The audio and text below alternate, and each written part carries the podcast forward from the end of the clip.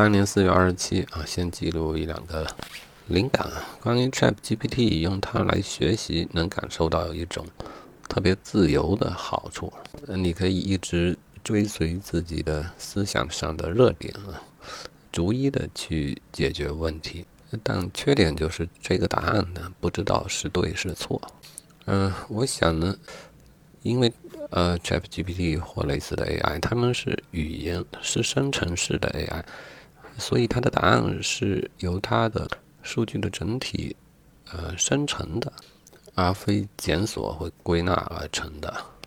那这个问题就比较难于避免。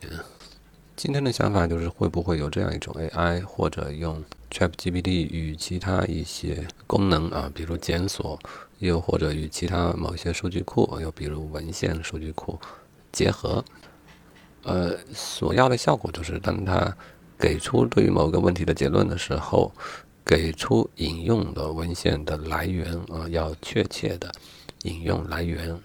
呃，一旦如此，我觉得它的结果就靠谱多了。啊，这是第一个思路啊，也可以这样去想象它。嗯，ChatGPT 它自己生成的答案呢，可以认为是一家之言啊。如果我们单看某人的一家之言的话，难免就可能是偏颇的，甚至错误的啊。因为谁也不代表绝对的正确嘛，更何况 AI 自己编的答案呢？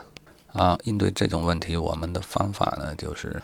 当我们讨论更为严肃一些的问题，比方写科学论文的时候，嗯，当我们引用其他的结论或数据的时候，我们都会给出引文的地址，供读者判断其来源的可靠性。嗯，如果 ChatGPT 能做类似的事情啊，在给出它的结论的同时，也给出引用的地址，那这整个事儿就严肃得多啊。第二个想法呢，就是当我们呃，学习某一家之言啊，比方说根据某一本教材进行学习的时候，啊，可否体验到这种提问式学习的好处呢？优点呢？啊，那么那它实现的过程就是这样的啊，让 AI 先把这这本书先读完，然后呢，我就我自己的思想脉络来提问，啊，AI 呢就给出与该问题有关的在书中的内容。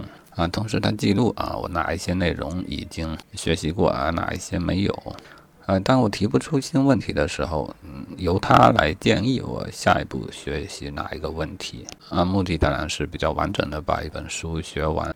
当然，如果我觉得剩余的内容或他推荐的内容都不再感兴趣了，那也可以结束本书的学习。然后 AI 呢，把我整个提问的过程。汇总出来啊，这个其实就是汇总出了我的一个读书笔记。